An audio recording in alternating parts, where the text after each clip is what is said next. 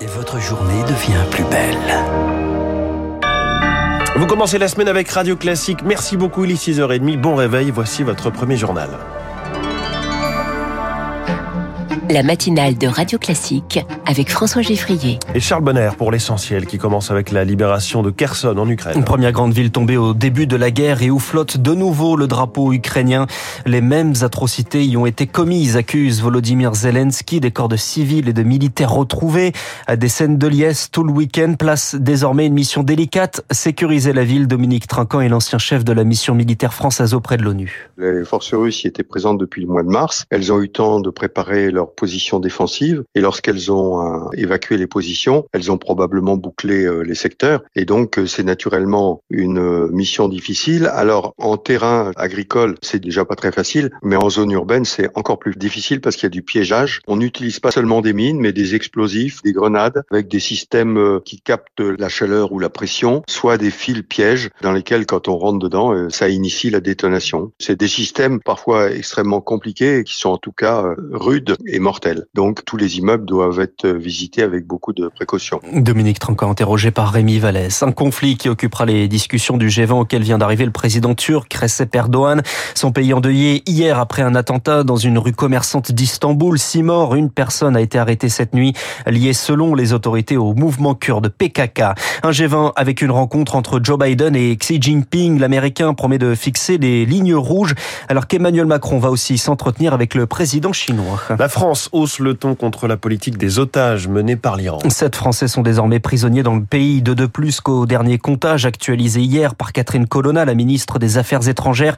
Les situations sont bloquées car une partie de ces prisonniers est binationale.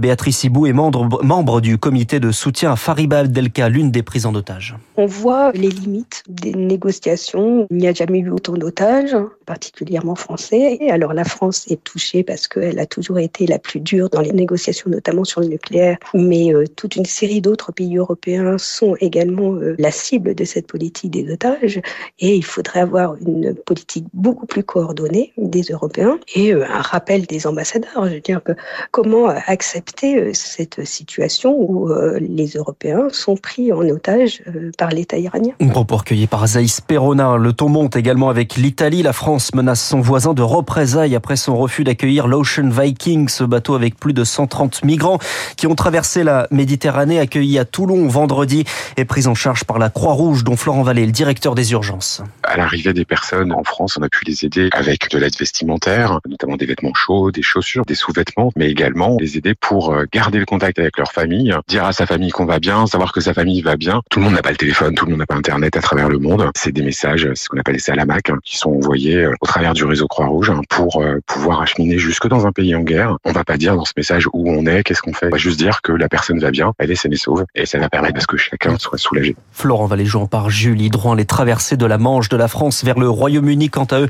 sont en forte hausse, au moins 40 000 depuis le début de l'année. Il est 6h33. Les mathématiques au lycée, ça n'est plus optionnel. La fin d'une mesure décriée de la réforme Blanquer, les mathématiques de nouveau obligatoires dès la rentrée prochaine dans les filières générales. Une heure et demie obligatoire.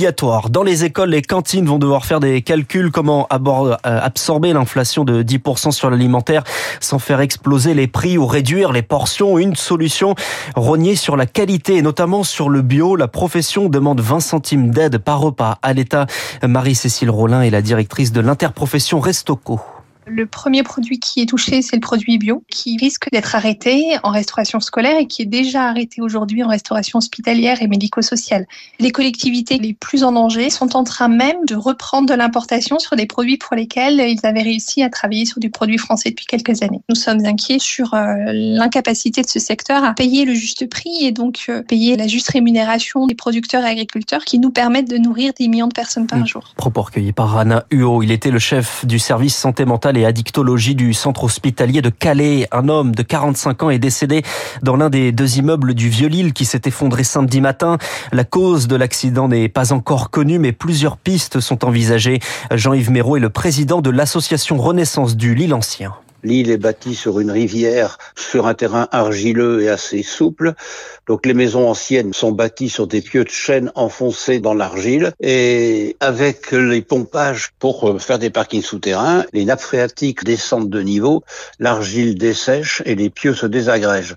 Et le deuxième élément qui est très inquiétant, c'est les percements dans les murs mitoyens. La maison lilloise, elle est construite entre deux murs mitoyens qui séparent les propriétés. Donc ce sont des murs porteurs que l'on détruit, l'on perce pour agrandir. C'est un phénomène tout à fait connu. il y a des bâtiments qui ont été évacués pour ces raisons. Jean-Yves Méraud, joint par Zoé Pallier. Les laboratoires d'analyse médicale sont en grève aujourd'hui et pour trois jours. Grève reconductible pour protester contre le projet du gouvernement de leur imposer 250 millions d'euros d'économies après les bénéfices de la période Covid. Ça n'est pas une pénurie, mais tout de même, c'est aujourd'hui la journée mondiale du diabète et l'Agence de sécurité du médicament met en garde sur les tensions en pharmacie sur deux produits utilisés par les malades de diabète de type 2. Un système de dépannage d'urgence est mis en place. Dominique Huet l'ancien chef de service de diabétologie à l'hôpital Saint-Joseph à Paris. Le Trulicity et l'Ozempic, il y a eu une augmentation de la prescription des médecins, donc ça a augmenté le volume. Et puis deuxièmement, aux États-Unis, il a commencé à se savoir que on pouvait utiliser cette classe de médicaments pour perdre du poids. Elon Musk s'est vanté euh, que lui en prenait, qu'il avait perdu beaucoup de poids.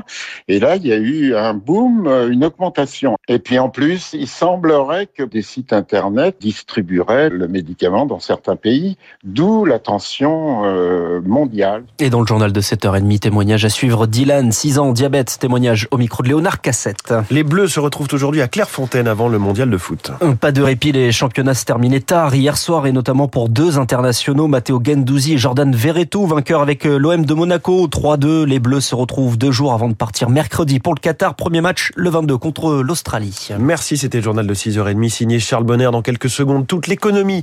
Il est 6h37.